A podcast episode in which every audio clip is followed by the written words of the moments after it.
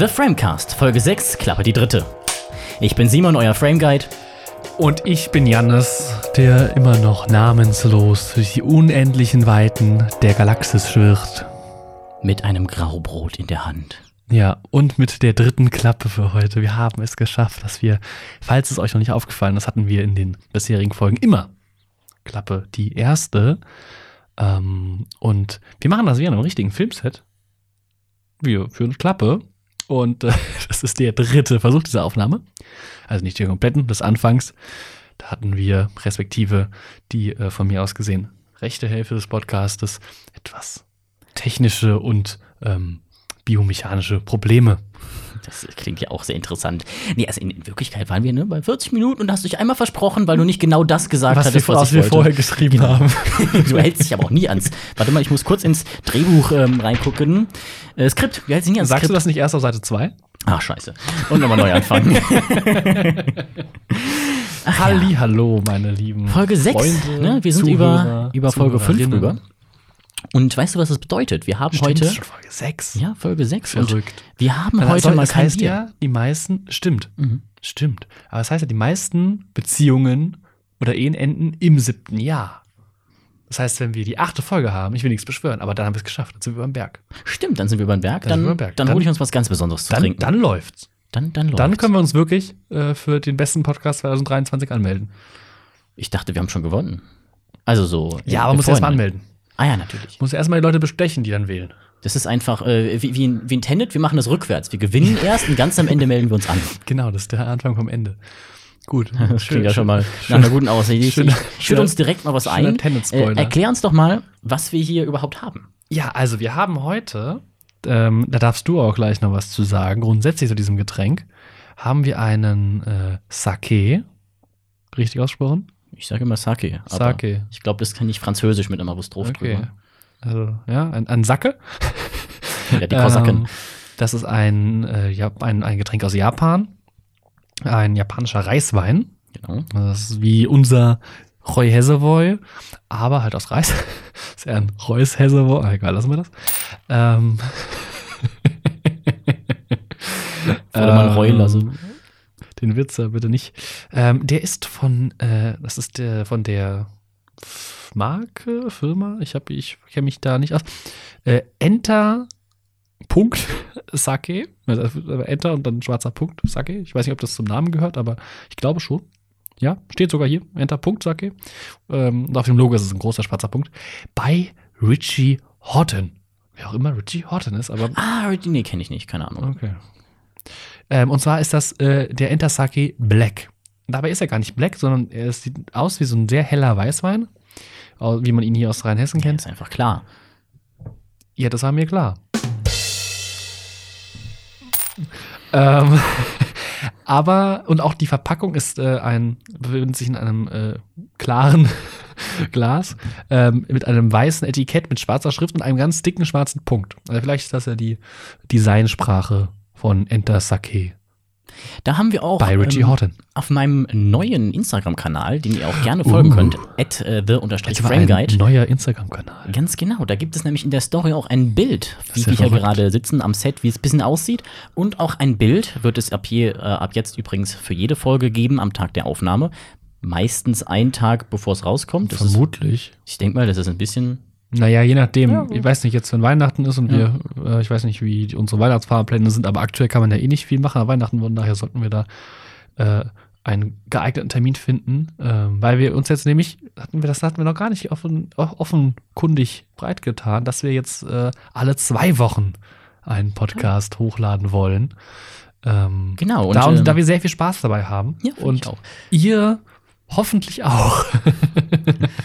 Ja, auf jeden Fall, wenn ihr ein wenig sehen wollt, zu dem, wie das Ganze entsteht, ein bisschen Behind-the-Scenes-Kram, folgt mir gerne auf at the Frame Guide. Da kommen dann auch immer ein paar Bilder und Stories zu den Sachen, die gerade abgehen und halt auch vom jeweiligen Getränk der Folge des Podcasts, dass wir auch, äh, dass ihr auch ein Bild habt hinter dem, was wir hier beschreiben. Ja, das, oh, das hätten wir letzte Woche, ge- letzte Woche sage ich schon, vor letzten Monat, letzte Folge. Das war ja ungefähr zwei Wochen. Ähm, Am 20. Ja, genau. Ähm, gebraucht, weil da hatten wir echt sehr schöne Bierflaschen mit diesem Mhm. Papier. Aber heute haben wir, wie gesagt, das sieht aus wie so ein Einmachglas. Also wäre dieser, das Etikett nicht drum, ähm, sieht, also sieht es aus wie so ein, ja, so ein Einmachglas. Ich finde, es sieht Äh, ein bisschen aus wie so eine 033er Dose. Diese- Ja, aber- also von der, aber- aber- aber mehr- von der aber- zylindrischen Form. Ja, okay, aber dann eine 033er-Dose in O- Optik eines äh, Wurstglases. Ja, darauf können wir uns einigen. Da könnte so die Deutschländer drin sein, denn das ist das Beste aus ganz egal. ähm, ähm, auf jeden Fall ist also ja, sehr schlicht und darauf eben äh, umlaufend ein weißes Etikett äh, mit diesem schwarzen Punkt. Darunter steht Enter, schwarzer Punkt Sake, Black. Und dann haben wir hier auf der einen Seite ähm, steht drauf nochmal Enter Sake bei Richie Horton, äh, Enter Sake Black, 65% Rice Polishing, Aichi Prefecture. Kannst du da, du als Japan-Experte, also du von äh, hier, also gerade anwesend bist du ja äh, 100% Japan-Experte, weil ich 0% Japan-Experte bin. Ähm, was ist die Aichi Prefecture? Ja, es gibt in Japan Präfekturen. Ich bin mir nicht Ah, ganz sicher, Präfektur, okay, ob sorry. das so ähnlich ist wie mit unseren Bundesländern, Mhm. aber die sind auf jeden Fall aufgeteilt. Zum Beispiel Ah, Hokkaido, ne, die obere Insel Ja. ist eine eigene. Dann äh, war ich, ich, als ich in meiner, äh, mit meiner Reise angekommen bin, war ich in der Aomori-Präfektur. Da Mhm. gibt's auch eine Stadt, die heißt so, aber das ist so im, Or äh, im Norden der Hauptinsel. Okay. Wo Aichi genau liegt, weiß ich nicht, weil ich sehr schlecht in Erdkunde bin. Da müsste ich jetzt meinen, ähm, meinen netten Kumpel ähm, Dr. Google Maps fragen. Ähm, ja, aber also dann ist, wird Aichi aber so eine Region sein. Ja, genau. Okay, das reicht ja dann um. Da können wir später Das mal ist ein schauen. Verwaltungsgebiet. Also ja, okay, so, ein- So ist es so, das ist eine geografische Angabe. Ja. Okay, dann äh, Japanese Sake, ne, Product of Japan, produced by Sekia Brewery und Co. Limited, imported by Enter Sake Luxemburg. Ach, Luxemburg. Luxemburg. Ja gut, das ist ein Briefkasten. Ja. ähm, dann steht hier noch drauf 14,5% Alk bei Volume, also wir haben 14,5 Umdrehungen in diesem netten Getränk. Äh, keine Sulfite, äh, auch nicht für dicke Frauen, respektive schwangere Frauen. Verzeihung. Ähm, und es sind 180 Milliliter drinnen. Und da ist ja noch die Internetseite entasaki.com. Auf der anderen Seite des Punktes befindet sich nichts, was ich lesen kann. da steht nämlich was auf Japanisch, aber auch was mit, äh, also da sind auch arabische Ziffern, ähm, also europäisch-arabische Ziffern, äh, eine 20 und eine 65 und die finden wir ja auch, äh, die 65 zumindest finden wir auch im äh, englischen Bereich wieder, also das wird das Rice Polishing sein. Da wird vermutlich das ähnliche draufstehen, nur auf Japanisch. Ja, ich denke auch. Die Zahlen haben sie ja eh die gleichen. Ja, ja, das sind, die sind ja, glaube ich, weltweit, Mhm. die, die arabischen Zahlen. Wobei die in, äh, in den arabischen Ländern nochmal minimal anders aussehen, zumindest die in den arabischen Ländern, in denen ich bisher war. Oh, guck mal, hier ist ein Haus. Siehst du, das ist ein arabisches, ein arabisches, ein, ein japanisches Schriftzeichen. Das sieht aus wie ein Häuslein. Ah ja, das Wie kann ich. Das ist aber. Kanji, ne? Es Ein gibt ja Kanji. drei verschiedene Arten von Schriftzeichen. Ach, okay, da habe ich keine Ahnung von. Ja, ja, das ist echt, äh, echt, echt verrückt. Aber ich würde sagen, Okay. Lass uns doch jetzt mal Lass was probieren davon. Äh, äh, äh, warm werden, nicht kalt werden, sage ich schon. aber den trinkt man teilweise auch warm, dann aber richtig angewärmt. Ne? Man Okay, kann ja. Sake kühl und warm trinken. Ja, dann überlasse ich, lasse ich dir die Ehre, ihn einzuschenken. Man hört ja wirklich gar Man nichts hört davon. wirklich gar nichts. aber den kann man halt Ich werde so richtig. auch mal mein Glück versuchen. ne? Sake trinkt man halt so schön zu einem Okonomiyaki oder zu Takoyaki oder sowas. Okay, man hört gar nichts. Man hört gar nichts. Ich hatte gehofft, dass er noch irgendwie ist. Man hört nur. und so ein Fläschchen, Fläschchen, nebenbei kann man sich dann gönnen alleine. Ja, und, aus, und wir trinken das jetzt ja auch nicht aus Gläsern. Sorry, ich bin wieder da. Mhm. Äh, wir trinken das jetzt ja auch nicht aus Gläsern, Simon, sondern wir trinken das aus was, so Porzellanschälchen. Ja, also im Grunde genommen Sake-Tassen, sage ich jetzt mal, sind ja eigentlich, sehen ein bisschen aus wie Eierbecher. Was wir hier haben, Ja, ist aber in flacher, finde ich. Naja, also Eierbecher ja, aber flacher ja, ein bisschen- ausreden. Das hier, was wir haben, ist nämlich eigentlich ein chinesisches Teeservice. Oh, Weil ich noch kein Sake-Set Ach habe. so, Aber richtige Dinge sehen eher aus wie, wie Eierbecher. Und da hat man dann noch Okay. immer so eine, so eine Art Vase dazu. Ein bisschen wie ein Dekanter, nur nicht oben offen. Aha. Und da macht man den dann rein, weil, wie wir jetzt auch ne, an unserer Dose hier, daraus schenkt es sich sehr schlecht aus. ja, das schlägt sich echt sehr schlecht aus. So, ich riech mal. Ein sehr leicht fermentierte, süßliche Geruch kommt direkt. Ich habe auch ein bisschen Schnupfen, aber Und es riecht, finde ich, relativ frisch. Ja, frisch. Säure, äh, Säure, Säure es, es riecht nach Säure, aber da ich äh, es besser weiß, weiß ich, dass es nicht nach Säure schmecken wird.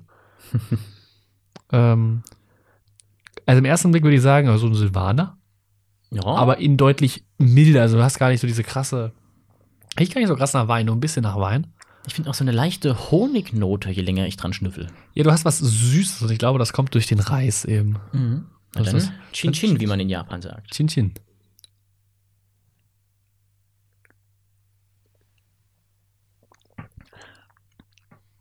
Nee, scheiße, Kampai sagt man nicht Chin Chin. Also an alle Japan-Fans, die es besser wissen. Sorry. Genau. Äh, ja, den Honig habe ich gerade geschmeckt beim Trinken. Bin ich bei dir.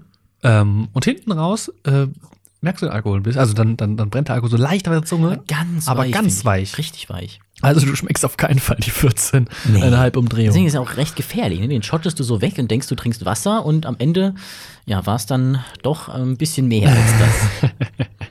Ja, deswegen ist auch, das ist auch nur 180 Milliliter äh, Gläschen wahrscheinlich. Sehr lecker. Und da schenke ich mir gleich noch mal was ein. ja, mir auch. Ne? Das ist ja ein, Äh, ein Serving. Ich finde, hatte im ja. Abgang auch so ein ganz klein bisschen was von, na, wie heißt es denn? Akropolis, glaube ich. Ne? Dieses Bienenerzeugnis da. Nicht der Bau in Athen. Akropolis. Ich glaube, das heißt so. Oder heißt es Apropolis? Irgendwie so ähnlich heißt es doch. Mein Sohn. Wir müssen noch an deinen griechischen Mythologiekenntnissen arbeiten. Ich weiß, was das eigentlich ist, Ambrosia. nein, das Doch, meine ich nicht. Nektar und Ambrosia. Ja, das kenne ich, aber das referiere ich nicht. Ach so. Das ist so ein Erzeugnis von Bienen. Das ist nicht Wachs, sondern was, was die ihren Larven geben. Auch nicht Gelee Royal, das ist nochmal was anderes. Ja, aber das heißt nicht Akropolis. Oder Apropolis. Auf jeden Das Fall. vielleicht. Es ist, es ich dachte Also mir, ist an alle, an klingt wie alle, der Tempel. an alle äh, Teehonig-Hobby-Imker da draußen. ähm, meldet euch und klärt uns auf. Meldet euch und klärt uns auf. Schickt euren Schwarm vorbei und dann ich will dabei lieber nicht. Abstand. Abstand. Abstand. Jetzt aber richtig. Äh, wie heißt das jetzt? Kampai. Kampai.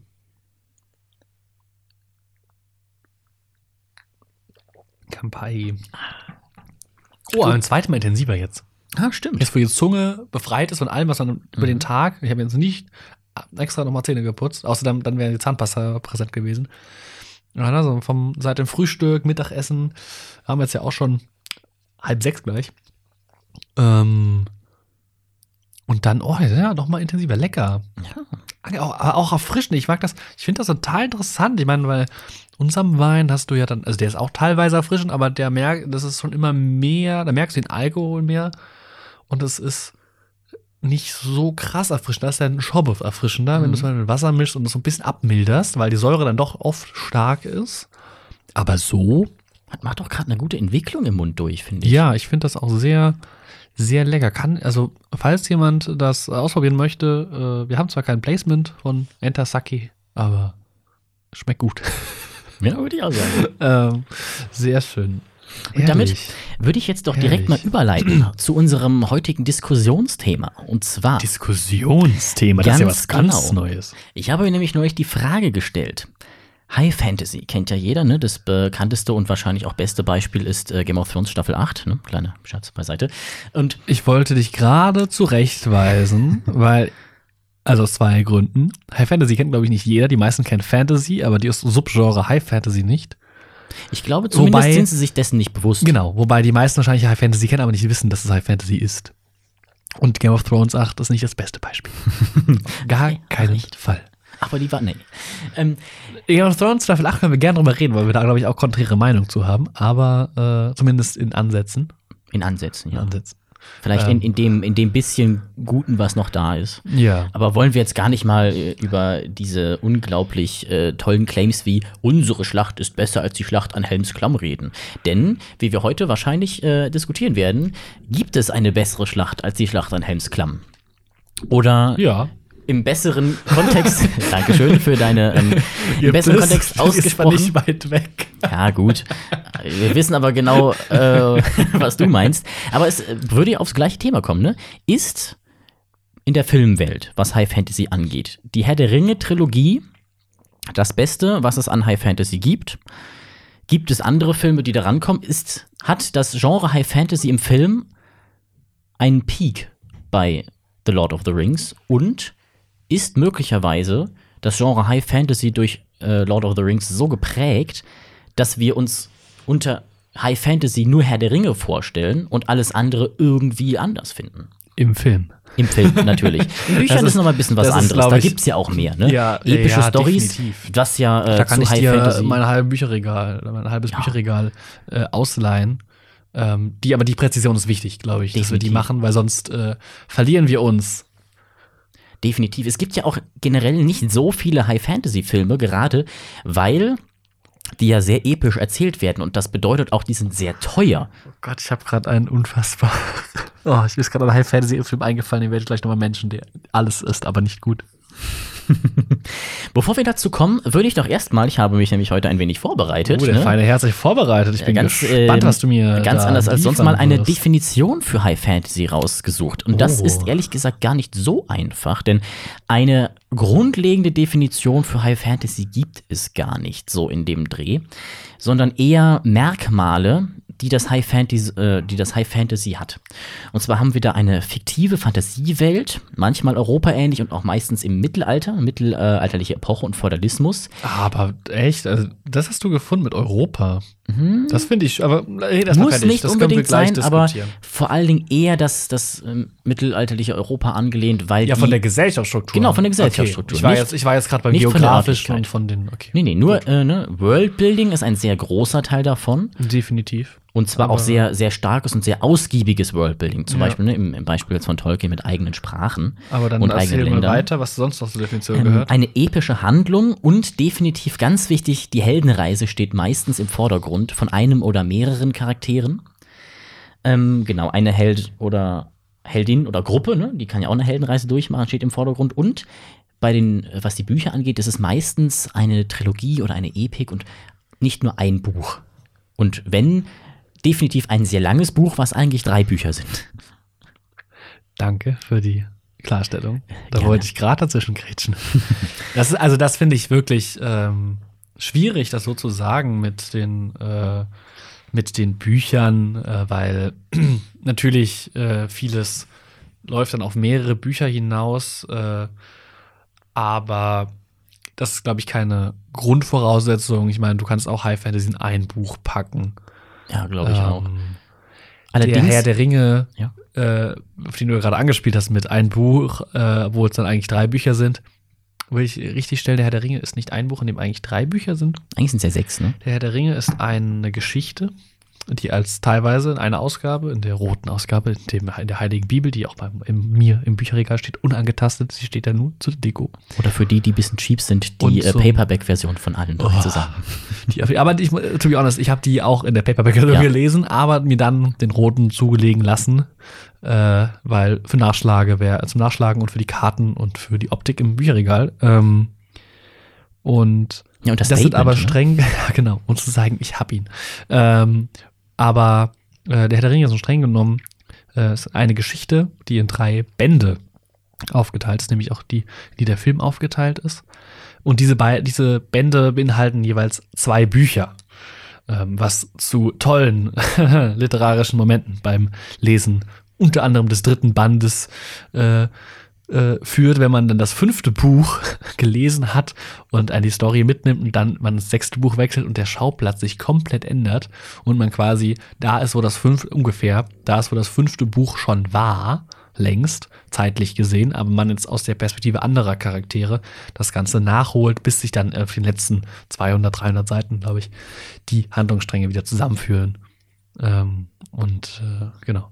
Das äh, ist aber ein, ein Erlebnis, was ich jedem nur empfehlen kann, auch wenn es frustrierend sein kann. Nicht muss, kann. Ja, ich wollte es ja eigentlich auch mal lesen, ne? nachdem wir ja jedes Jahr unseren Herr der Ringe-Marathon machen, an dem wir die Hobbit- und Herr der Ringe-Filme am Stück gucken und Ja. uns jedes Mal sehr Ich freuen. freue mich wieder wenn- auf Ostern, diese äh, Oh nächstes ja, ich Jahr. auch. Vor allen Dingen, ne, die Herr der Ringe-Filme kommen jetzt in 4K raus oder sind, glaube ich, heute schon sind rausgekommen. vor einem Monat, glaube ich, schon rausgekommen. Das Blu-ray-Ding habe ich, äh, Mhm. das war nämlich, äh, habe ich mitbekommen, eine recht große, äh, große, habe ich einen Blog-Eintrag zugelesen, ähm, dass die Herr der Ringe-Filme sind nämlich auf Amazon Prime verfügbar seit einem Monat. Ach ja, Genau. in Ähm, Extended. Aber nicht in Extended. Also sind sie nicht verfügbar? sind, in der Th- Theatrical Edition. Oh, In der was Edition? in der Theatrical. In der, in der was In Edition? der Theatral. genau. in der, in der Kinofassung. Und die Kinofassung guckt man nicht. Man guckt sie und dann guckt man die echten, weil die echten Ja, wie, besser sind. wie Sir Christopher Lee schon gesagt hat, buy the Extended DVDs. oder Blu-ray. Zu Recht. Ähm, und seit Oktober oder sowas gibt es die in 4K auch. Aber Genau. auf Prime eben nur in kurz und in HD. Ja, wir freuen uns auf jeden Fall immer sehr, wenn wir Peter Jacksons Cameo sehen. Vor allen Dingen, wie er eine Karotte isst in Dreh. Es ist herrlich.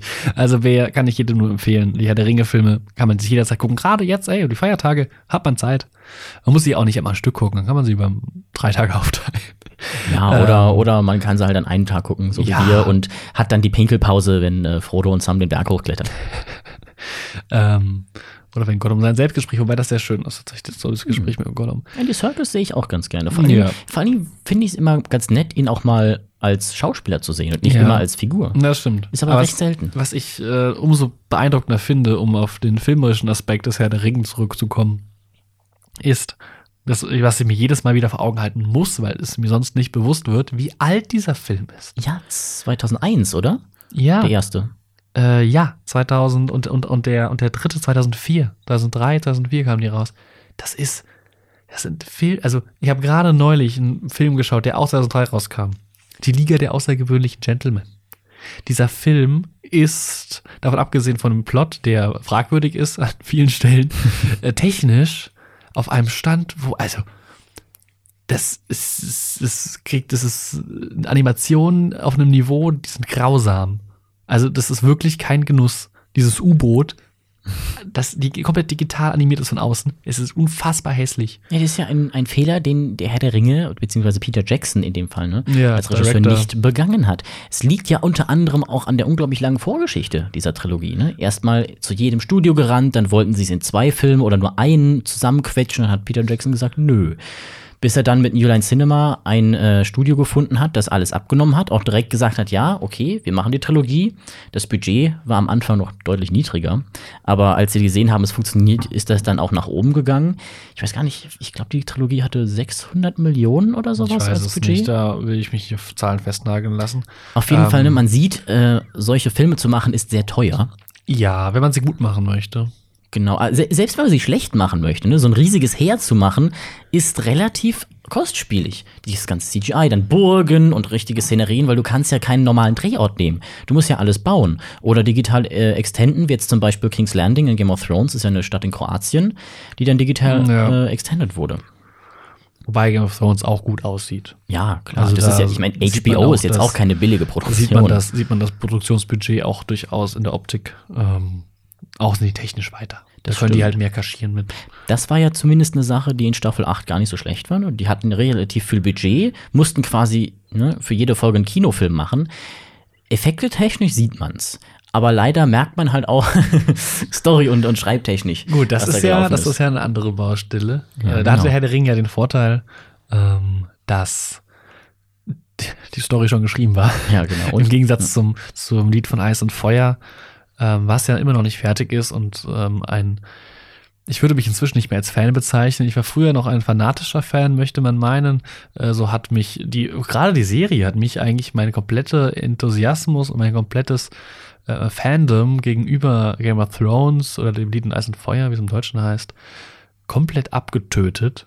Also ich habe die ersten zehn Bücher verschlungen, nachdem ich das erste gar nicht lesen wollte, weil meine, meiner Mutter zum Geburtstag, glaube ich, oder zu Weihnachten geschenkt hatte. Und ich war, okay, angefangen, ah, kacke. Und dann später mal nochmal angefangen und dann durchgezogen und dann nimmt die Geschichte Fahrt auf und hat mich, nimmt einen mit. Ähm, und dann kam die Serie, alle fanden, sie wurde voll gehypt, die war voll cool, voll in. Und ich fand sie kacke, weil mir viel zu viel gefehlt hat. Ähm, und deswegen warte ich seit inzwischen sieben Jahren auf Band 11. Also ich habe Band 10, kam 2013, glaube ich, raus. Ich habe ihn zwei Wochen nach äh, rauskam gelesen, glaube ich. Ähm, und äh, habe geheult äh, gegen Ende für Leute, die Staffel Ende der, das Ende der Staffel 5 von Game of Thrones kennen. Oder das zehnte Buch ähm, im Deutschen, das fünfte Buch im Englischen. Brauchen wir einen Spoiler-Alarm? Äh, ich spoilere einfach nicht. Die werden wissen, was ich meine. Äh, wobei es ist, glaube ich, inzwischen kein Spoiler mehr. Es Ja, ist wie Darth Vader ist Lukes Vater. Ja. Aber better safe than sorry. Ähm, von daher, da saß ich als, als äh, pubertierender Teenager äh, äh, auf meinem Bett und habe echt äh, Tränen verdrückt, weil die Story mich so mitgenommen hat. Und ähm, hat mich komplett das Interesse verloren. Also nicht das Interesse, aber die Faszination verloren, weil ich wurde genervt von dieser, von dem ganzen Konstrukt. Einerseits durch die mediale Aufmerksamkeit, die mich gestört hat. Auch so ein, Stück weit war das so mein, mein, mein Universum war meine Buchreihe und da haben jetzt alle finden das toll und ah, das ist aber meins. Aber das auf der einen Seite, Ja, das kann ich, gegangen ist, ne? Genau, das kann ich, kann ich als aus, aus, aus, aus erwachsener Perspektive oder erwachsenerer Perspektive so sagen. So was ähnliches hatte ich als Pokémon Go rausgekommen ist. Weil Ja, auf kann einmal, ich verstehen, erstmal war weil man so der Nerd, cool kann man nicht sagen. Auf einmal, oh, ich spiele das ja schon seit Ewigkeiten. Und ich dachte mir, aha. Zum Beispiel, ne, einmal so, oh, mein Lieblings-Pokémon war damals Lucario. Und die meinten, das gibt's doch gar nicht, du lügst. Und dann, Ja. ja, ja, es gibt nicht, ne, nicht nur Gen 1, Leute. Ja, ja. Ähm, das ist ein Problem, was es bei vielen Sachen gibt. Ähm, und dann habe ich mir aber auch mal letztes Jahr, glaube ich, vor zwei oder eineinhalb Jahren, äh, alle anderen Staffeln nachgeholt. Ich hatte vorher nur die ersten drei Staffeln gesehen von Game of Thrones. Ähm, und es macht Spaß zu gucken. Es sieht gut aus. Ähm, aber die Story, um darauf zurückzukommen, ist halt noch nicht fertig. Ähm, und Wind of Winter sollte ja dieses Jahr kommen, letztes Jahr kommen, dieses Jahr kommen, ist immer noch nicht da. Was hat er eigentlich jetzt für eine Ausrede? Corona ich oder weiß was? es nicht. Ich, es ist mir auch egal. Ich verfolge es nicht mehr. Ich krieg's nur noch mit, wenn es wirklich in den großen Medien ist. Ähm, ich verfolge es nicht mehr aktiv. Ich habe da alle, alle Sachen, wo ich gefolgt habe, um up to date zu bleiben, alles, alles raus, weil ich wirklich keine Lust mehr habe, mich damit auseinanderzusetzen. Ähm, und auch wenn das Buch jetzt rauskommen würde, ich würde es mir nicht sofort kaufen, glaube ich. Ähm, ich würde es mir kaufen, ziemlich sicher. Ähm, aber es ist nicht mehr so, so hype. Da ich es eher auf Deutsch angefangen habe, werde ich es auch auf Deutsch fertig lesen. Ähm, und die deutsche Übersetzung wird eh mal länger brauchen, oder habe ich da auch keinen Druck. Ähm, oder keinen Zugzwang. Nochmal sieben Jahre. Ja, hey. Nee, die deutschen Übersetzer sind eigentlich ziemlich schnell immer gewesen, wie ich fand. Ähm, und beim Herr der Ringe hast du es eben nicht. Da ist die Geschichte schon geschrieben. Ähm, und da, da fehlen eher Sachen, als dass sie hinzugedichtet wurden oder dass sie, oder dass sie schwierig hinzugedichtet wurden. Wurden da Sachen hinzugedichtet, die auch ich als Herr der Ringe-Fan ähm, schwierig finde. Aber halt nicht so stark wie beim Hobbit. Ja, aber Hobbit ist nochmal eine ganz andere Geschichte. Also, ich muss ja sagen, die Filme sind schön, aber du musst halt das Buch währenddessen im Schrank lassen und darfst es nicht mit auf die Couch nehmen. Ja, an manchen Stellen ziehen sich dann doch schon ein bisschen. ja, ich, also die Hobbit-Filme machen, finde ich, sind technisch halt krass. Mhm. Mit dem, äh, wie viel, mit den zwei Kameras, die sie gedreht haben. Wie, wie viele FPS haben sie? 48. 48, genau, nicht das zwei. Doppelte. Ne? Genau. Ähm, das sieht schon anders aus, sieht deutlich moderner aus. Die, äh, natürlich die Elben sind überragend. Ja, viele, viele haten es ja wegen dem Ähm. CGI, weil es nicht wie im echten Herr der Ringe alles praktisch gemacht wurde. Ich finde, so schlimm ist es eigentlich nicht. Also, an Nee, manchen Stellen merkt geht, man es ein man bisschen. merkt's. aber ich man find merkt, jetzt nicht ich so, finde, man hm. merkt beim, beim, gerade wenn wir unseren Run machen und Hobbit und Herr der Ringe am Stück gucken, merkte man, dass irgendwie bei der Ringe mehr Liebe steckt. Ja, finde ich Das, auch. das so lässt man es am besten ausdrücken. Sowohl von Fanseite als auch von Macherseite kann ich mir vorstellen. Ja, wobei ist man, man merkt ja schon in den Production-Vlogs von Peter Jackson zum Hobbit, die ich übrigens sehr empfehle, sind sehr interessant, dass er schon einiges an Herzblut reinsteckt. Jeder, nee, das will ich mir auch gar Genau, nicht, und- gar nicht und auch, absprechen. ne? ich meine, der, der Mann, der hat Da war auch- Großartiges ja, geleistet. Da war auch Spaß dabei am Set. Aber trotzdem habe ich irgendwie so das Gefühl, ne, die, es geht ja am Ende beim Filmemachen generell immer um Geschichten erzählen. Und die bessere Geschichte, die in der Trilogie erzählt werden konnte auf diese Art, ist halt schon die vom Herr der Ringe. Ja. Ja, ich finde, sie wenn zwei Filme Martin Freeman machen. sehr mag als Bilbo. Ja, Martin Freeman als Bilbo rettet viel für mich in Ja. diesem Film.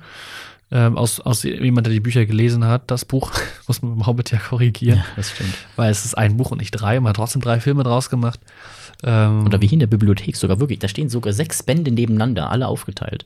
Ja, aber das ist, aber da hat der Hobbit trotzdem nur ein Buch. Ja, genau. Hobbit plus sechs Bände Herr der Ringe. Da sieht man mal, was das für ein Unterschied Ja. ist. Beides drei Filme, a ja, zweieinhalb Stunden und dann die anderen halt noch mal länger. Ja. Ähm, nee, und ich bin mal auf die Lotro Prime-Serie gespannt. Na, ich auch. Also Äh, ich gespannt, bisschen- aber auch ein bisschen Angst davor. Ne? ja. Ähm, aber das, das werden wir sehen. Aber wir haben sie jetzt gerade gestern äh, die Schauspieler vorgestellt, das habe ich mir noch nicht angeschaut. Echt? Ich auch noch Ja, nicht. ähm, da würde ich jetzt aber auch nicht das darauf eingehen, vor allem gerade weil wir es noch nicht beide wissen, wer da jetzt genau eingebunden ist. Aber das ist eben der Vorteil im Herr der Ringe, dass die Geschichte schon geschrieben wurde und zwar ein paar Sachen fehlen, hinzugedichtet wurden, zum Beispiel Arwen. Also nicht Arwen als Charakter, sondern Arwen als äh, diejenige, die Frodo dann äh, da rettet und nach Bruchtal bringt.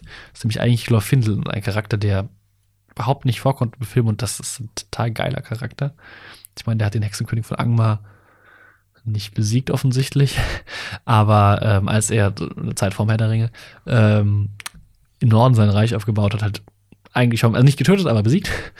Ähm, und das ist eigentlich schon ein ziemlich geiler Krieger, ziemlich cooler Charakter, der da komplett, äh, der auch in großer Tradition steht. Das ist Glorfindel 2 streng. Jetzt ich zu. Ich sollte nicht so tief reingehen, aber ähm, er ist, ich muss jetzt fertig zu Ende ausführen, er ist, heißt Glorfindel 2, weil es gibt einen, einen Glorfindel 1. Heißt der wirklich zwei oder der zweite? Ja, der zwei, römisch 2 Punkt. Also, Also okay. der Glorfindel der zweite, der zweite seines Namens. Aragorn ist ja auch der zweite seines Namens. so ein Cyborg Glorfindel 2.0, die Rückkehr. Die Rückkehr des Silberelben. Ähm, nee, äh, es gibt nämlich einen Vorfahren, dem er auch verwandt ist, der im ja, ersten, hoffentlich bei Vorfahren. der im ersten äh, Zeitalter lebt und äh, den äh, allerersten und mächtigsten Balrog tötet. Beim Fall der Stadt Gondolin. Aber jetzt sind wir, haben wir alle, die, die nur die Filme gelesen, äh, nur die Filme geschaut oder nur die Herr der Ringe Bücher gelesen haben, äh, äh, zurückgelassen, denn das ist alles äh, Silmarillion, respektive Kinderhurins und so weiter. Aber vielleicht liegt ja genau da auch das Problem, ne? dass man beim High-Fantasy-Film hat man, sagen wir mal jetzt mal bei einem der längsten Filme, viereinhalb Stunden Zeit, um das zu erzählen, aber es gibt in den Büchern immer so viel mehr. Das Worldbuilding ist so groß, so riesige Welten mit Tom Bombadil. Ja, genau, Tom Bombadil mit Sprachen und Politik und hier und da. Bei Game of Thrones hast du wenigstens eine Serie, über die Laufzeit du das machen kannst. Allerdings hast du da ja auch richtig viele Bücher. Also noch mal mehr. Wie viele? Wie, viel- bestimmt äh, ist die äh, ähm, Ice and Fire Also Erzählung Seiten- seitentechnisch deutlich länger als Herr der Ringe. umfangreicher.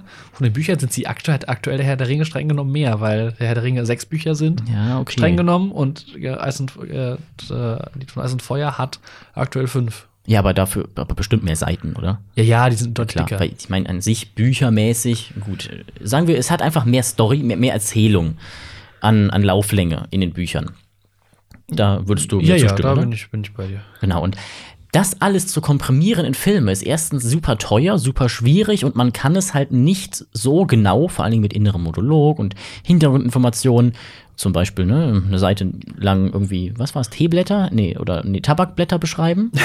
ja. Was kann man im Film nicht machen? Und vielleicht ist das auch ein Grund, warum es so wenige High-Fantasy-Filme gibt. ja, wobei Game of Thrones da ein exorbitantes Beispiel ist. Ist ja auch eine Serie. Ja, aber auch Seriell aber, ist sowas aber eh auch, ein bisschen einfacher mit Worldbuilding, weil man mehr Zeit sich lassen kann. Ja, aber äh, Game of Thrones ist halt un- eine unfassbar lange Buchreihe. Das muss man, oder unfassbar umfangreiche Buchreihe. Das muss man ja dazu sagen. Ähm, das hast du in anderen High-Fantasy-Werken nicht. Äh, wenn man sich die Dämonensaga nimmt, recht verhältnismäßig neues Werk, glaube ich, aus den 2010ern, von äh, Peter V. Brett. Äh, Habe ich auch gelesen. Ah, Sehr auch zu ein, empfehlen. ein Fellow Graubrot. genau. Äh, aber Brett wie das Brett. Ähm, es sind auch fünf Bücher. Die letzten, das letzte dünner als die anderen. Die anderen davor, glaube ich, knapp 1000, 1200, 1500 Seiten, irgendwie sowas in dem Dreh. Ähm, und da kannst du eher eine Trilogie draus machen oder eine Virologie, was ist denn das? Quadrologie. Quadrologie, danke. Ähm, danke. Ähm, heute habe ich es irgendwie nicht mit lateinischen Begriffen. Heute Mittag schon. Das war ja, medial in medias res. Es ist, naja. Ähm, auf jeden Fall ähm, ist das nicht so umfangreich. Also es ist auch sehr umfangreich, ähm, aber nicht ganz so umfangreich wie Game of Thrones. Oder die Trolle, auch eine Reihe, die ich gelesen habe, sind auch ist eine Trilogie. Gibt noch ein viertes Buch, das ist, spielt aber dann mit den Söhnen der Charaktere aus, den, der, aus der Trilogie. Ein Spin-off. Genau. Ähm, Hattest du nicht noch irgendwie Zwerge gelesen? Zerg hatte ich noch nicht gelesen. Ist auch ein deutsches Buch von einem deutschen Autor. Soll auch cool sein, habe ich mich aber noch nicht dran gewagt.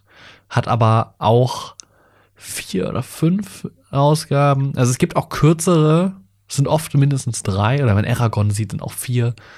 Das ist übrigens ein Beispiel für einen katastrophalen Film aus der High Fantasy. Das das ist kein Wunder, dass es da keinen zweiten Film gibt. Weil der erste Film wirklich, wenn man die Bücher gelesen hat, aber abgesehen, dass Aragon eh allgemein eher für ein jüngeres Publikum ist, aber ähm, schwierig. Der Film ist sehr schwierig. Ähm, also es geht auch kürzer und deswegen geht das auch in Filmen, würde ich behaupten. Und Herr der Ringe würde, glaube ich, nicht in der Serie funktionieren. Liegt aber vermutlich daran, dass ich die Filme so, so kenne, wie sie sind und so liebe, wie sie sind. Ja. Und ich mir keine Serie da drin vorstellen kann. Ich könnte mir halt vorstellen, auch gut vorstellen, dass man diese Geschichte in einer, in einer Serie erzählen kann.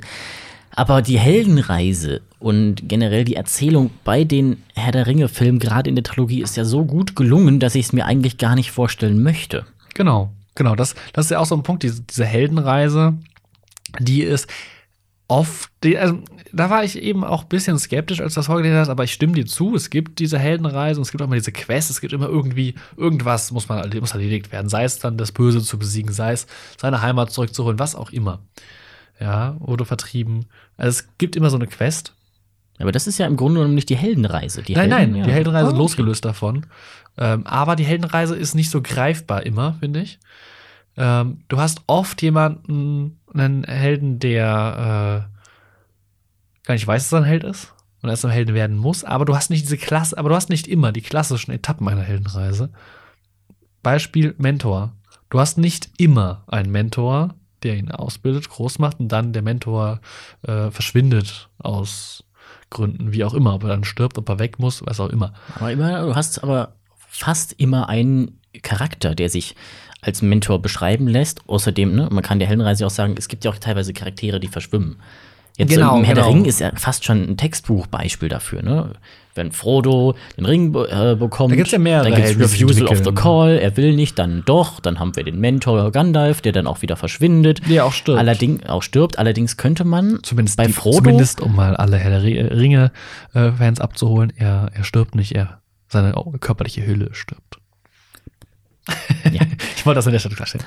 Man, man kann ja bei Frodo auch argumentieren, dass Aragorn sein Mentor ist. Auf gar keinen Fall. Kann man aber diskutieren.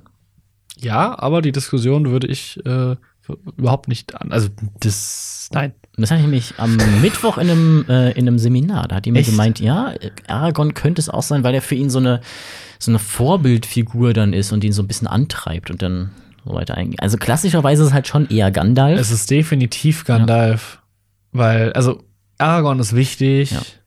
Für Frodo gar nicht so sehr. Erst im Nachhinein. Also, Aragorn ist immer so der, wo Frodo weiß, okay, der beschützt mich. Aber nicht von dem er lernt. Weil Frodo ist kein Krieger. Und Gandalf ist eher der, von dem er lernt. Nicht, weil Frodo zaubern kann, sondern, Ja, sondern wie Gandalf mit der Welt umgeht. Mhm. Weil Gandalf äh, da eine sehr eigene Ansicht hat, eine sehr, sehr offene Ansicht, was auch in seinen Origins begründet liegt, wenn man weiß, was Gandalf eigentlich ist. Und ich betone hier was, nicht wer, sondern was Gandalf eigentlich ist. Ähm, dann, äh, der hat nämlich eine ziemlich enge Verbindung zu dieser Welt, als Welt, als solche. Und ähm, ich finde, das ist viel wichtiger für Frodo. Und der Tod von Gandalf löst in Frodo ja auch nochmal aus, dass er sagt, okay, jetzt mache ich das selber. Ähm, ich will nicht noch mehr von meinen Freunden äh, da mit reinziehen. Aber ich würde, also Aragorn ist auch trotzdem eine starke Bezugsperson, aber diese Rolle, diese klassische Rolle in der Heldenreise, in der, nach, wie hat sie eigentlich definiert? Ich weiß gar nicht mehr. Oh, da gab es ein paar. Im Grunde genommen kommt es nicht sogar schon aus der. Nee, Kommt, die Ant- kommt, doch aus, der- doch, kommt doch aus der, kommt das nicht aus der griechischen glaub, äh, Tragödie? Da ist auf jeden Fall die, die Aktstruktur her. Ja. Die, die Heldenreise gibt es mehrere Leute, die Ja. da bei den Schaubildern dabei stehen. ja, auf jeden Fall ähm, ist Gandalf, würde ich, glaube ich, mehr die Rolle dieses klassischen Das Mentors. würde ich auch sagen. Klassisch auf jeden Fall. Ähm, aber es gibt eben auch, also im Herr der Ringe hast du das, im, äh, wobei du im Herr der Ringe finde ich auch doch viel mehr Helden hast. Da entwickelt sich wirklich jeder weiter. Auch Gandalf, der zwar recht ad hoc, so von jetzt auf gleich, ähm, nämlich indem er stirbt und wiederkommt. Ähm, nein, nein, er stirbt ja nicht. Seine Hülle stirbt. Danke. Ah. You, you're learning well, my young Padawan. Falsches Franchise. Ja, verdammt. Boah, das, aber das muss, das, das, es gibt, ein Video- es gibt ein YouTube-Video, Herr der Ringe with Lightsabers. Ja. Das ist herrlich. Ähm, Laser Sword. ja, wie Mando ja jetzt sagt. Ja, aber hier ist Star Ja, Wars auch das Fantasy, nur halt kein High Fantasy. Nee, das ist äh, Science Fiction. Nein, es ist Fantasy. Hm, Es ist Fantasy. Ich würde überhaupt einen Mischmasch, aber das können wir ja. Es ist Space Fantasy. ja, okay, da bin ich bei dir. Ja, es ist, es ist Space Fantasy. Man könnte sogar schon fast, da können wir jetzt auch mal auf einen weiteren Punkt überleiten. Man könnte es schon fast sagen, es ist zumindest zur Zeit der Old Republic High Fantasy in Space. Aber bei dem Punkt würde ich gerne mal dazu kommen, was würdest du eigentlich sagen, ist für dich High Fantasy? Beschreib mal in deinen Worten, was gehört zu einem High Fantasy, jetzt bleiben wir mal beim Film, was gehört da dazu? Also, das gehört auch so zur High Fantasy und deswegen muss das auch im Film wiedergegeben werden. Es ist eine mittelalterlich geprägte Welt mit, äh, mit also demografisch geprägt durch große zentrale Städte, die meistens dann den Zentralpunkt eines, einer, einer großen zusammenhängenden politischen Einheit mhm. darstellen. Ähm, verbunden durch kleinere Städte, ähm, quasi mittlere Zentren ähm, und vor allem ländlichen, ländlich geprägten Siedlungen, Gehöften, Höfen, ja. Ähm, und diese großen Städte sind dann steht oft in Verbindung mit einer Befestigt, Befestigung, mal größer, mal, mal schwächer. Es gibt natürlich dann noch losgelöste äh, Befestigungen, im Sklam also, jetzt im Herr der Ringe, mittelalterliche Städte, zum Beispiel. Festungen, genau. Burgen. Aber vor allem dieses mittelalterliche mhm. Feeling, auch die Technologie ist auf dem Niveau des europäischen Mittelalters. Ja. Ähm, aber äh, zusätzlich äh, mit entweder Magie versetzt oder mit für das Mittelalter fortschrittlichere Technologien. Das geht aber oft, kommt aufs Genre drauf, also das Genre auf die Geschichte drauf an, auf die Welt drauf an, geht oft einher, Hand in Hand, weil das dann eben teilweise leicht mit Magie verknüpft ist. Ja, gibt dann irgendwelche Welten, wo wie jeder Mensch an sich magiefähig ist und manche sind aber Magier und die können dann irgendwas Besonderes. Aber ein normaler Mensch hat auch irgendwie die Fähigkeiten, deswegen kann er dann äh, spezielle Waffen. Also es gibt dann äh, Dämonensager, gibt's, äh, werden dann Beispiel später, gibt es dann irgendwann einen Punkt, wo dann verhältnismäßig moderne Waffen entwickelt werden, nämlich aber Gewehre, äh, was aber da, boah, krasse Gewehre. Und das ist dann halt, das äh, ist dann aber wiederum was, so, so, Technologien können entweder durch Magie entstehen. Angaben übrigens ohne Gewehr. natürlich. Ähm, ähm, diese Technologien können eben durch Magie entwickelt werden oder aber durch vergangen, äh, verloren gegangenes Wissen aus der Vergangenheit. Habe ich auch schon gelesen. Äh, also, und das müsste man dann auch in Filmen wiedergeben. Ähm, und die Gesellschaftsstruktur eben eher sehr mittelalterlich geprägt und landschaftlich äh, kommt ganz auf die Welt drauf an. Da ist tatsächlich offen, muss halt das widerspiegeln, was man darstellen möchte. Aber wie gesagt, ländlich geprägt, ob das jetzt aber mitteleuropäisches ländlich ist oder arabisches ländlich oder chinesisches ländlich, also asiatisch, ostasiatisch, äh, ist eigentlich egal oder ob das eine eher wüstengeprägte Region ist, das äh, kommt dann ja ganz auf die Geschichte drauf an. Ähm, gibt da ja, gibt es da ja auch, oder gibt da unterschiedliche. Und was es auch oft gibt, äh, was auch irgendwie dazugehört, sind unnatürliche klimatische Übergänge oder unlogische. Dass ah, man zum Beispiel ja, so eine Wüste hat, ja. eine Wüste hat, wo dann irgendwie das Leben dann irgendein Volk drin, ne, die sind mhm. irgendwie isoliert und haben dann ihre große Stadt und ihr eigenes Königreich, und auch oft so, so, so Wüstenreich, oft assoziiert mit der Sonne. Wir haben einen Sonnengott oder ein Sonnenkönigreich oder was auch immer, ein Sonnenkönig. Ja, meistens auch irgendwie Sonne auf der Fahne und so. Genau, das ist dann oft so, aber das ist jetzt zu, zu im Detail, ähm, aber dann drumherum Wald. Ja. ja äh, was es halt so nicht geben würde, ähm, aber das gehört dazu. Ich finde, für mich, sagen wir jetzt mal so aus meiner Sicht, ne, ich komme jetzt eher von den Filmen und deswegen ist für mich High Fantasy oder eigentlich fast schon generell eher Fantasy, wenn man das mal so sagt. Also für viele Leute ist das ja mehr oder weniger das Gleiche. Burgen, Schwerter, Rösser, irgendwelche Könige und ne, Zauberer, Orks, Elfen, Elfen, so ein Kram. Das ist, für, das ist für mich irgendwie High Fantasy und damit. Stimmt, das habe ich vergessen. Magische Wesen, natürlich genau. nicht nur Menschen, ja, andere genau, Drachen. Deswegen fand ich auch, war ich auch bei Game of Thrones, ehrlich gesagt, relativ überrascht, weil ich gedacht habe, oh ja, gibt es auch bestimmt irgendwie Zwerge und Elben, so, ja, zwei Drachen und einen kleinen Wüchsigen, das war's. Nee. An ja, sich, stimmt. deswegen fand ich, war das auch nicht so richtig Fantasy-mäßig, sondern halt mehr so für, kam mir ein bisschen vor wie House of Cards im Mittelalter. hm? Ja. Und aus dieser Sicht. Aber du hast ja auch, du hast ja hm? andere. Das muss ja nicht, muss ja nicht immer die Zwerge sein, nicht immer Elfen oder Elben, wie man sie nennen möchte. Ja, Orks noch. Dazu, oder ne? Orks sein, aber du hast dann magische Wesen wie Drachen, aber du hast dann natürlich auch die, die Others. Das ja, sind ja auch so komische. Die wurden halt irgendwie einmal geteased, dann nie wieder gezeigt und, Und ach ja, dann am ist mal Ende- jemand, hier ist mal. Es war halt nicht so wirklich wie ein Volk. Ja, gut, das liegt ja liegt daran, dass sie halt auch, dass sie, äh, die quasi am Anfang, das ist auch das erste, was du vom Buch liest, das ist ja auch in der Serie so, das äh, der Prolog, der dann verfilmt wurde, verseriert wurde. Ähm, da siehst du sie und eigentlich, das kommt aber in der Serie nicht so gut rüber wie in den Büchern, ist das immer die allumfassende Gefahr. Zumindest kriegst du das vor allem erstmal bei den Starks mit, ne, das Haus des Nordens und die wissen davon, wir müssen den Norden bewachen, die Mauer und ja, der Winter kommt. Ähm, und äh, dadurch äh, ist das immer da irgendwie. Man hat das im Hinterkopf und man will aber man weiß nichts über die. Ja, und dann durch die, dadurch, dass John dann ja irgendwann bei der Nachtwache ist und man dann ja auch was aus Sicht von John liest ähm, oder auch gezeigt bekommt, da kriegt man dann immer mehr mit.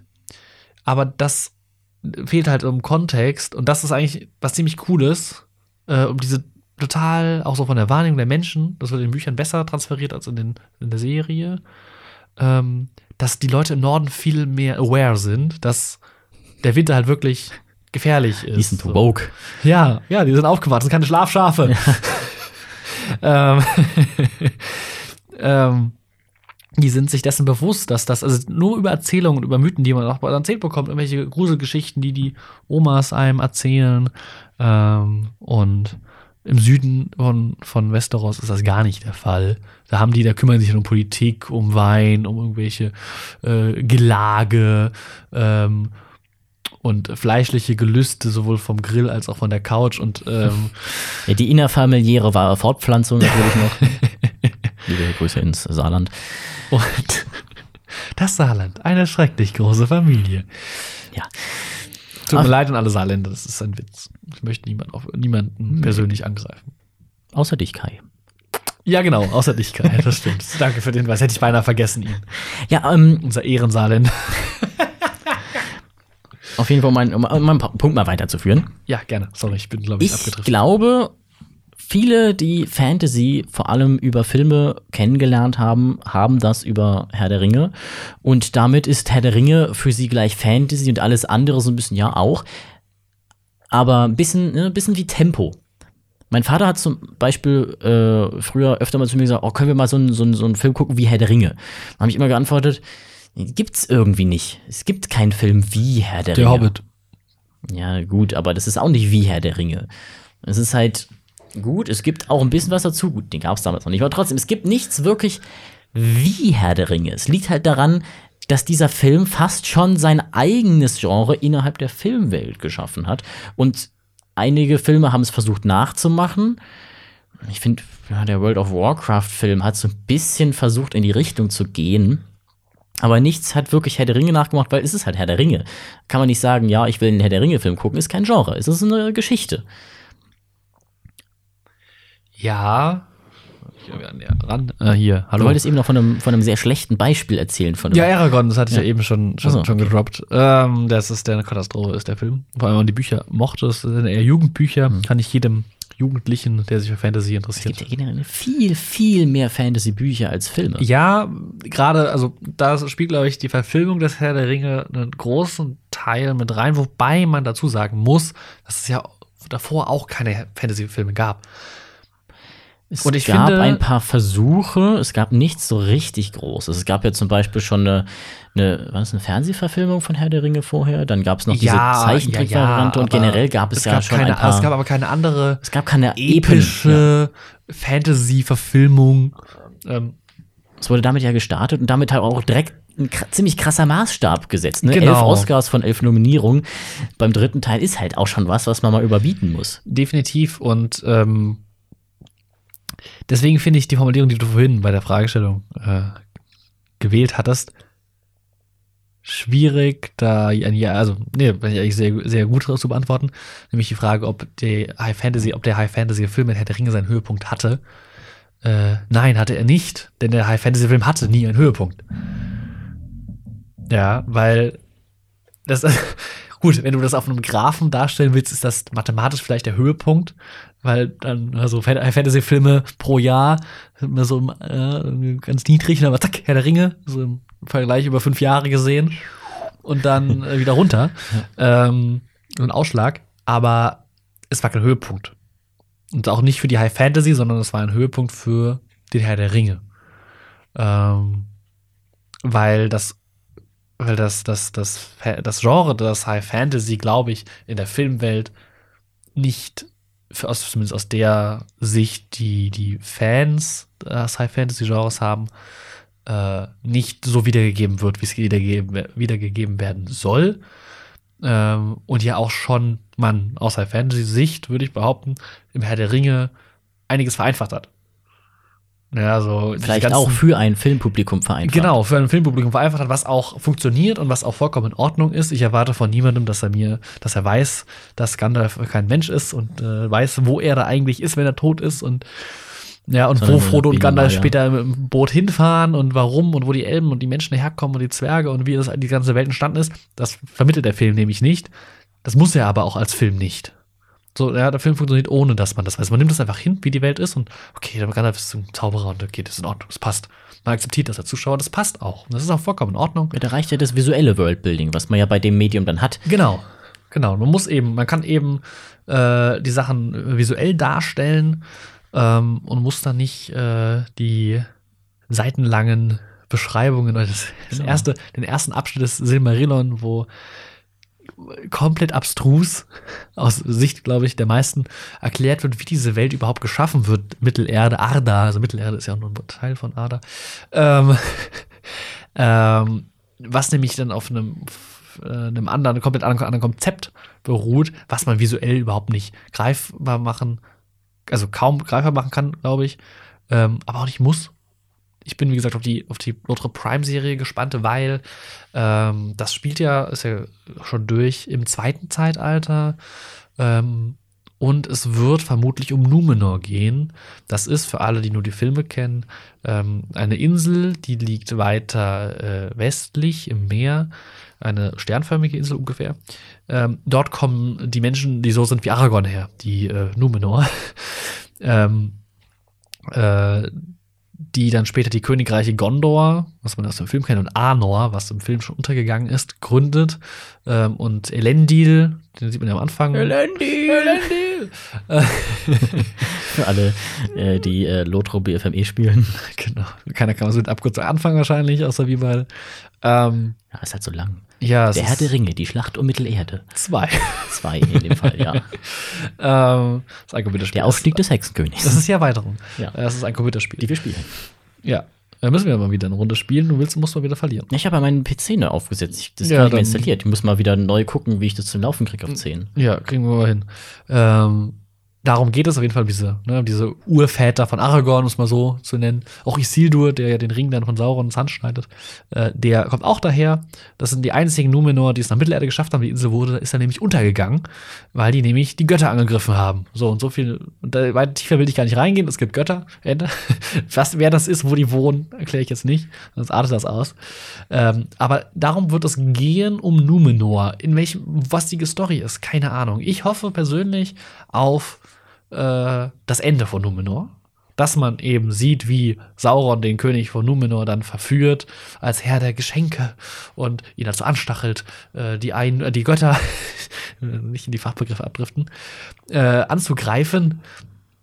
Und äh, wie Elendil und seine Söhne Isildur und Anarion sich eben dann nach Mittelerde retten und diese auch, glaube ich, sehr, poli sehr politisch was die Serie werden soll. Und so ging das auch vor, weil es auf Numenor eben unterschiedliche Häuser gab, die da auch um die Vorherrschaft gestritten haben. Eins davon war eben das Haus Elendil, ähm, die Elbenfreunde, die Elendili. Ähm, sehr, äh, heißt die Gruppe, die dann äh, die einzigen waren, die mit Mittelerde Handel betrieben haben mit dem Festland. Ähm, ich das wieder zu weit ab. Äh, auf jeden Fall, darum geht es hoffentlich, meiner Sicht nach der Lodre Prime-Serie. Wir wissen es nicht. Ich werde mir gleich, sobald dieser Podcast vorbei ist, äh, die Schauspieler anschauen, ob ich einen davon kenne. Ähm, ich weiß aber, dass der Schauspieler mit den Augenbrauen mitspielt und das finde ich nicht gut. Ist der Schauspieler mit den Augenbrauen? Ich weiß nicht, wer heißt. Google, google der Schauspieler mit den Augenbrauen und er kommt. es ist wirklich, wenn du googelst, der Schauspieler mit den Augenbrauen. ah, nee, Handy ist ja aus. Braun, dann kommt der. Ja, dann ja, guck ich mal. Ich das, der, äh, weil den kann ich mir nicht geben. Da werde ich aggressiv, wenn ich den im Fernsehen sehe. Da will ich den Fernseher klein hauen. Und das hat der Fernseher nicht verdient. Okay, das, das poste ich dann aber gleich noch auf Instagram, was dabei rausgekommen ist. Äh, ihr werdet sehen, bevor ihr es hört und dann verwirrt sein. Aber jetzt wisst ihr, ne, der Schauspieler mit den Augenbrauen. Ja, wir können es ja einfach dann, wenn die Folge draußen ist, dazu hochladen, den Screenshot. Ja, da denke ich aber nicht mehr dran. Er schreibt dir eine Notiz. Ja, gut. Okay. Google, erinnere Simon morgen daran, den Screenshot zu posten. Okay, mein Meister. Ja, genau. Guten Abend, Jan. ähm, um jetzt mal äh, zum, äh, zum Abschluss zu kommen, würde ich noch einmal Wie weit auf ein, sind wir denn? auf ein anderes, oh, schon weit. Oh, das geht. Ich habe ich hab, ich hab mir ja schon gedacht, dass die Folge heute länger wird, länger als eine Stunde. Also ich glaube, eine Stunde ist inzwischen so das, was wir anpeilen. Scheint so, ja. Nicht viereinhalb, inklusive Abspann. Hat sich, glaube ich, rauskristallisiert. Ähm, ich hoffe, das ist auch für euch Zuhörer in Ordnung. Und ihr kommt nicht äh, dann Für, für die zu spät zur Zuhörenden. Arbeit. Für die, für die Zuhörenden. Für die Zuhörenden, ja. Gendern. Für das zuhörende Publikum. Oh, sehr gut. Auf jeden Fall wollte ich jetzt mal ähm, äh, zu unserem letzten Punkt heute kommen. Und zwar würde ich jetzt mal auf ein äh, anderes Beispiel des High Fantasy eingehen, was Gerne. auch auf äh, dem Fantasy Wiki Artikel, den ich mir rausgesucht habe, genannt wird. Und zwar die Chroniken von Narnia, ein Buch, was vier Jahre vor dem Herr der Ringe geschrieben wurde von einem Studienkollegen von J.R.R. Tolkien. Die, Donald. Glover. John Ronald Royal Tolkien. Ah, Dankeschön. Bitte. Und ähm, die ja auch, beziehungsweise das Buch, das ja auch eine Filmtrilogie ne, bekommen hat. Ich glaube, es sind drei Filme. Ich glaube auch, ne? Ich Der muss ehrlich Narnia, der Prinz von Narnia und, der dritte äh, Teil, den ich nicht gesehen Doch, ich habe. habe ich hab mich extra hab ich gestern, gesehen? ich wollte die nämlich schauen, in voraus auf diese Folge. Ich habe die nämlich äh, weder gelesen noch geschaut. Ich habe die Bücher, ich habe die ersten beiden Bücher zwar also, da läuft Besitz Bild gehabt, aus, aber ich Bild Wasser die, läuft aus. Ja, genau, das war ein ziemlich cooler Effekt. Nee, der dritte heißt Die Reise auf der Morgenröte. Stimmt, ich Da geht es erinnere nämlich um mich. dieses Schiff. Ich weiß nicht, oh, ob da es- weiß ich noch, als er ins Kino kam. Ja, das kann sein 13 oder so ins Kino. Ja. Ja, auf, also ja, von Narnia habe ich wie Bücher im Bücherregal gehabt. Nie gelesen. Angefangen zu lesen, fand ich kacke. Äh, hat mich so sehr die unendliche Geschichte erinnert von Michael Ende. Und äh, weil sie auch in den Schrank gehen. Und ähm, dann habe ich aufgehört. Weil es mich nicht gecatcht hat. Ähm, vielleicht war ich zu alt zu dem Zeitpunkt, wo ich angefangen habe. Ja, ja. weil es ja doch, so wie ich das zumindest wahrnehme, eher für jüngere Zuschauer ist Ja, hat man den nicht, Film, aus, also ich, auch angesehen. nicht ausschließlich, aber auch. Ja, gerade weil die Filme auch alle ab sechs sind. Ja, alle auf jugendlich gemacht. und also, also, die Filme sehen, die Trailer und die Ausschnitte, die ich bisher gesehen habe, sehen gut aus optisch.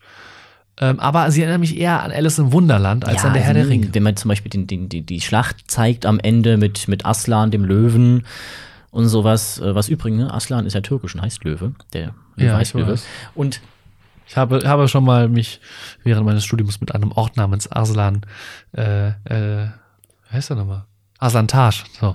Arslantage was heißt denn beschäftigt. Taj? Stein, Löwenstein. Ach, Löwenstein. Und der. Ort heißt so, weil man da. Das könnte auch ein, so ein richtig billiges Bier sein. Es gibt bestimmt ein billiges Bier, das heißt Löwenstein. ich versuche mal. Da, Das muss ich jetzt wette ich raussuchen. mit dir. Da gebe ich dir, äh, gebe ich dir, kauf hier zwei Löwenstein, wenn du das findest. Oder, oder ein Senf. ja, und Senf.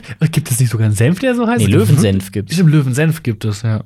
Auf jeden Fall, äh, Aslantage ist ein, ein, ein, ein Ort in Nordsyrien. Und äh, der König der Fabeltiere in diesem. ja, also Ding. As Arslan. Ja, Arslan, genau. Also Arslan, Aber ja, da gibt es ja auch, ne? Es gibt Fabeltiere, Satyren und so ein bisschen, bisschen eher griechisch dann teilweise angehaucht, soweit ich mich erinnere. Auf jeden Fall ich mal habe was, keine Ahnung, erzählst mal was, Neues. mal was anderes, als man von den anderen Sachen, ne? D&D ist ja auch so klassisch High Fantasy mit Orks und sowas. Jetzt angedacht. Wow. Zumindest gibt's die da drin, sagen wir mal so. So gut kenne ich mich nicht damit aus. Also da habe ich eine äh, Zuhörerin im Kopf, die dir gleich, sobald sie ein diese zuhörendes Passage, Publikum teil. ein Teil des zuhörenden Publikums, Genau, so rum. ähm, die gleich eine feurige WhatsApp-Nachricht schreibt, bitte. Äh, jetzt wende ich mich direkt an sie, bitte. An sie, die Person natürlich. Ähm, Natürlich. ähm, ich, da, gibt, da kannst du ja, also das Du ist kannst ja, machen, da bist du ja willst. offen Klar, für aber alle die, so dieses, das klassische Bild ist ja auch mit, mit, Orks und Kriegern und sowas. Also ich werde es eher, ich werde es jetzt nicht als High Fantasy, also mein klassisches Bild ist nicht High Fantasy, sondern eher, also nicht so reines High Fantasy, sondern eher so auch damit mit dunklen, weil ich mit D&D auch was Dunkles verbinde. Ja, aber sowas wie Dark Elves kann doch auch High Fantasy sein. Also World of Warcraft wäre jetzt ja, auch ja, eher in die aber Richtung. Ne, ist ja auch- nee, ich auch so Ist- da ein sind wir bisschen wieder beim Thema. mehr Tristesse und so. Irgendwie drin. ist, Das High Fantasy dann doch, ne? Ja, gut, Herr der Ringe und gut bei den, nur bei den Filmen, bei den also bei den Büchern fallen mir viele. ja, bei den Büchern, ja, aber irgendwie bei den Filmen denkt man halt so, ja, irgendwie Herr der Ringe, das andere ist, es wirkt ein bisschen komisch, finde ich. Da denkt man immer, ich finde immer, ja, das ist Fantasy, aber ein bisschen anders. Und das ist ja wieder dieser, dieses, dieses Grundding, ne? Nee, also ich würde, ich würde, ich bleib auch dabei, behaupten, ähm, es gibt einfach weniger High-Fantasy-Filme. Es gibt viele Fantasy-Filme, weil Fantasy auch ein sehr weiter Begriff ist. Ähm, aber High Fantasy in seiner reinen Form, was sehr, also ich glaube, der Begriff High Fantasy, ich weiß nicht, wann er entstanden ist, ist aber auch sehr zurechtgeschneidert auf den Herr der Ringe. Ähm, ja. Ja. ich weiß nicht, was vorher da war, Herr der Ringe oder der Begriff, ne, das Ei oder das Huhn, ich weiß es nicht. Ähm, aber und deswegen wird es einfach schwierig, da mehr Filmbeispiele zu finden, konkret. Und dass sich das eben eher in den Büchern, Büchern abspielt, gerade weil wir hatten ja schon eben besprochen, dass es sehr aufwendig ist. Und die, die, die Maßgabe halt immer der Herr der Ringe ist. Und die Filme, wahrscheinlich zu der Zeit überraschend, sehr, sehr gut sind. Also da kommt wirklich wenig ran. Und äh, da muss ich auch immer noch, also zumindest in meiner persönlichen Meinung nach, und ich glaube auch nach vielen anderen, jeder Fantasy-Film dran messen oder jeder Film, der der Meinung ist, wir haben die beste Schlacht. Denn genau. die beste Schlacht ja. ist weder die Schlacht in New York da im Endgame Mensch, oder ja, stimmt, das soll ja New York das sein. Ist da ja ist ja in der Nähe von New York. Ja, Deswegen, keine Ahnung. Die Schlacht auf Die dem Schlacht komischen CGI-Feld. Ja, die, die Schlacht auf dem komischen CGI-Feld. Ja, genau. Ähm, oder die Schlacht der Bastarde oder die Schlacht um Winterfell. Die sehr dunkle Schlacht um Winterfell Schlacht. mit den Zombies. Ei, ei, ei. Okay, nächste, nächste Folge können wir darüber mal ranten. Aber nur über die, aber alleine über die Strategie könnten wir eine Ja. Stunde. Hey, Wer- wir haben Kavallerie. Lass die uns mal ins Dunkle einfach wegschicken. ja, komm, wir brauchen schon flankieren. Ja. Ähm, Hey, war das Ähm. jetzt eine Beleidigung gegen meinen Kampfstil in Lothar?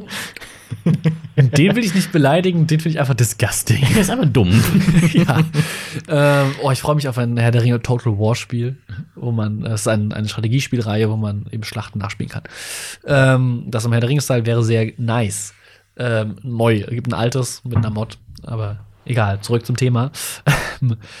ähm, die beste Schlacht im Fantasy-Genre ist immer noch die Schlacht am Pelennor, die auch immer noch nicht so richtig, also die, die nicht richtig ist. Ne? Also jedes Mal wieder, wenn ich den Film sehe, denke ich, ja, das ist eigentlich nicht richtig so. Das Ne? ist so nicht korrekt. Genau, das ist so nicht korrekt. In den Büchern ist das anders. Also genau wie jedes Mal, Äh. äh, wenn der Film kommt und äh, Aragorn gegen den äh, Helm des Urukai tritt, jeder kommt und sagt, ja, dabei hat er sich ja den Zeh gebrochen. Ja, ne? aber er hat trotzdem weitergespielt. Deswegen ist das so authentisch. Ähm, Das wird so langsam ein bisschen problematisch. Wir gucken ja so oft, dass wir jedes Mal immer genau dieselben Gespräche führen mit Anspielungen. ja, aber ich finde das eigentlich ganz eigentlich cool. ganz Deswegen gucken ja. wir sie auch nur einmal im Jahr Ja. am Stück, ähm, damit wir uns nicht so oft wiederholen. Ähm, und Schlacht am Pelennor könnte jetzt auch wieder eine halbe Stunde ein Referat halten. es ist ganz schlimm. Ich muss mich sehr am Riemen reißen. Ich hab's schon, ich hab's nicht immer geschafft in dieser Folge. Ähm, aber jetzt möchte ich dir das Wort geben. Ich äh, will gar nicht. Ich wollte nur zum Punkt kommen. Ähm, Schlacht am Pelennor, beste Schlacht und äh, wir kommen Damit- jetzt zum Ende. Ja, damit würde ich auch sagen, äh, war's das mit dieser Folge. Äh, wir verabschieden uns jetzt gleich und ähm, das äh, machen wir kurz nochmal neu. Ich, nein, ich finde das schön. Ich finde das cool. Wir haben ja immer diesen Abschlusssound hier, der gerade lief. Und ich bin gerade wirklich rausgeslidet aus dem Mindset von wegen Ja, hier auf kann ich nicht mehr reden. Ja, das habe ich immer gemerkt. Aber ich finde das, find das gut. Dann drücken wir ihn jetzt noch mal richtig rauszugehen. Genau, ich verabschiede mich. Simon, überlasse das letzte Wort. An meiner, von, meiner, von mir aus. Habt einen schönen Tag, wenn ihr das hört. Wir freuen uns auf Feedback. Bis bald. Bis bald beim Framecast.